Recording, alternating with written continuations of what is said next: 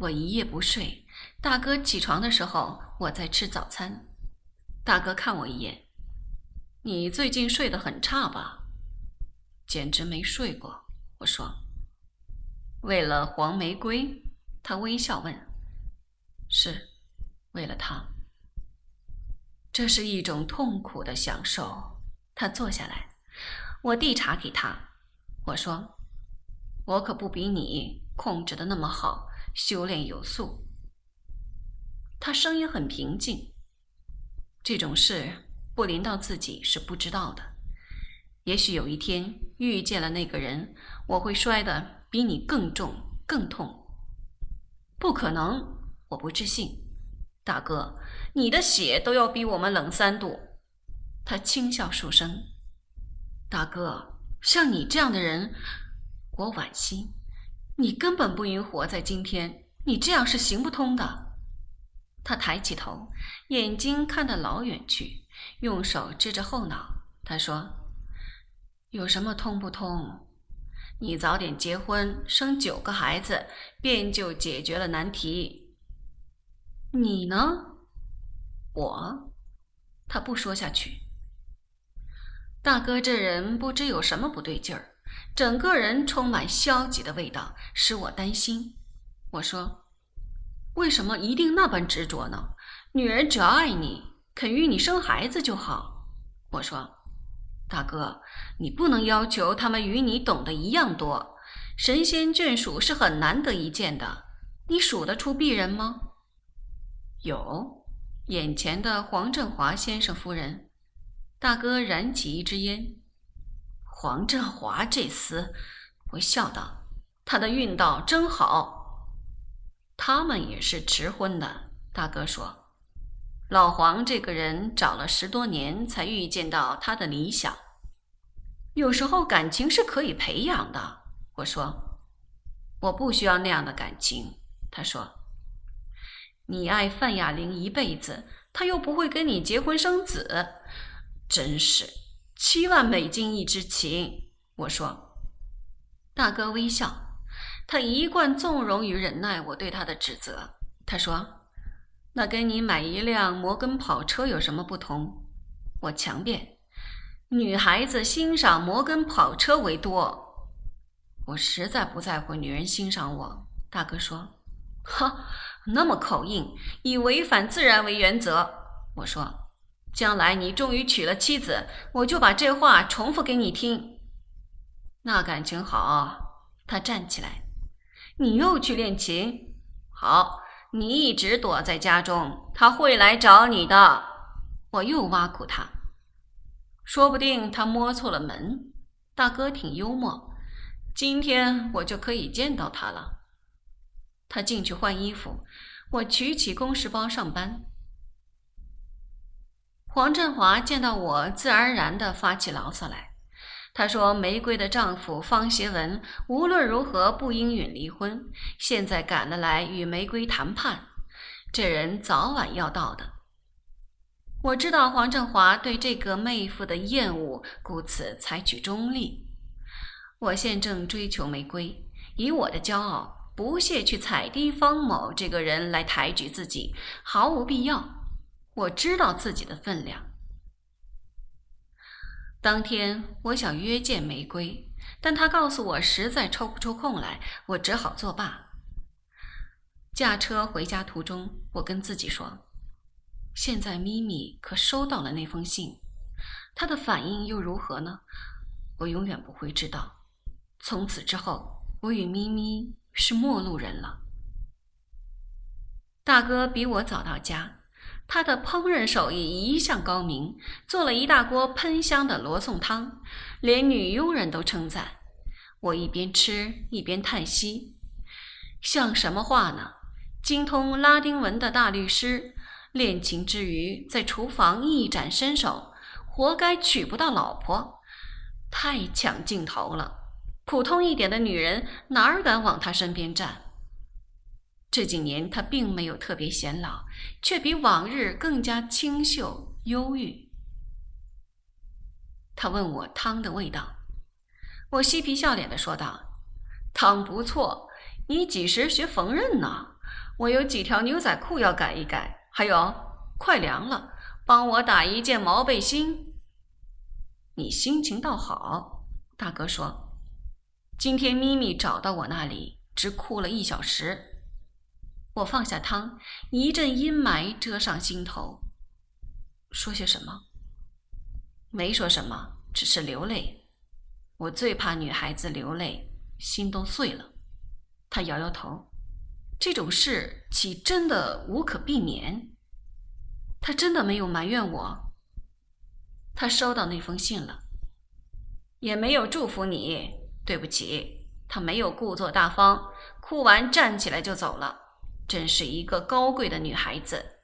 大哥惋惜地说：“如今连这样的女孩子也难得。”我不敢作声。不过，我相信你是想清楚了的。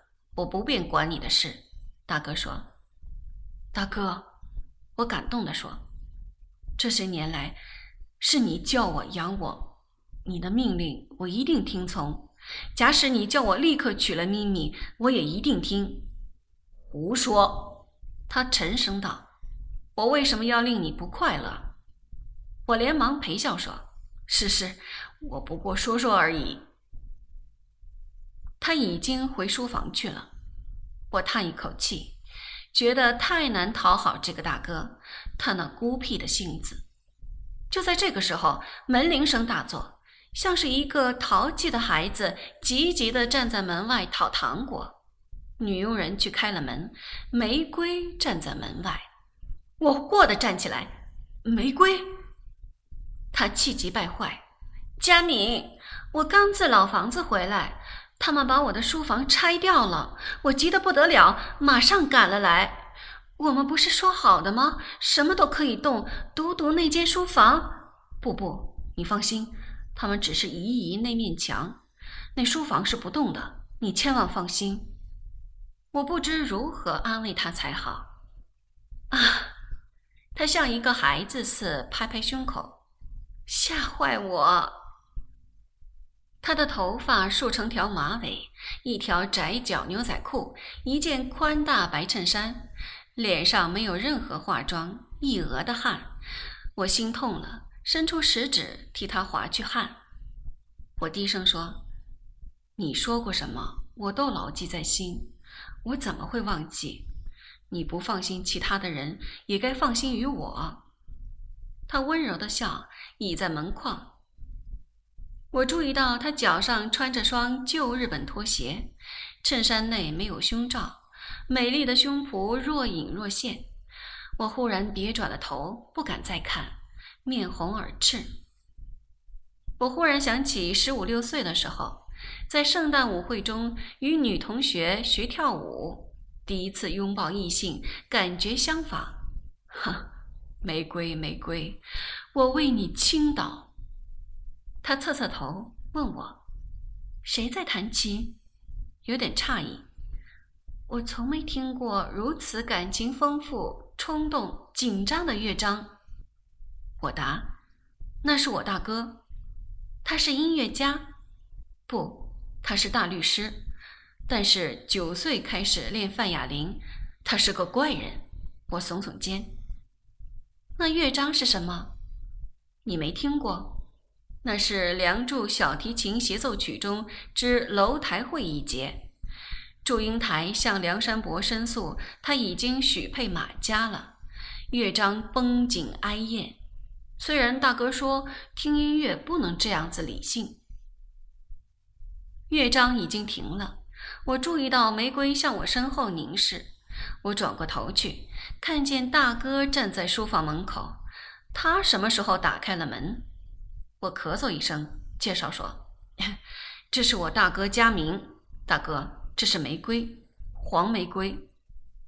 大哥，大哥，大哥如梦初醒，轻轻说：‘黄小姐，你好。’我忍不住笑出声，真俗套，黄小姐。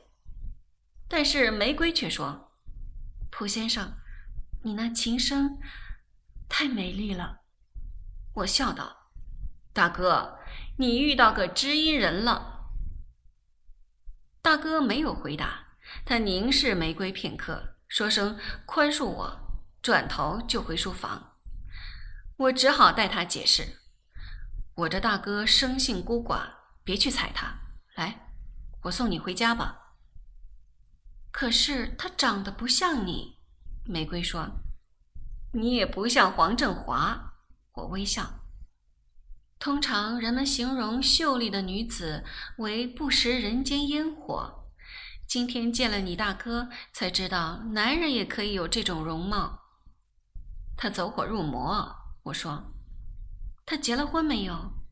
从没结过婚，可有女朋友？没有女人配得起他。从没有同女人相处过。”我摇摇头，没人会相信，从来没有。我怀疑他仍是处男。忍不住又微笑。这是不可能的事。玫瑰睁大眼睛。我们只不过是血肉之躯。我与他不一样，我这个大哥守身如玉，而我，我只是凡人。我喜欢一切美丽的东西，特别是美丽的女人。我坦白地说，美丽的女人永远令我心跳。他难道不觉得寂寞？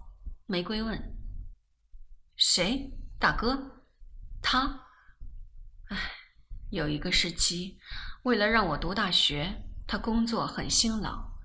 根本无法结识女朋友。后来事情搁下来，他致力于音乐。我猜他是寂寞的，但他这个人非常高贵，永不解释，亦不埋怨。他是我一生中最崇拜的人。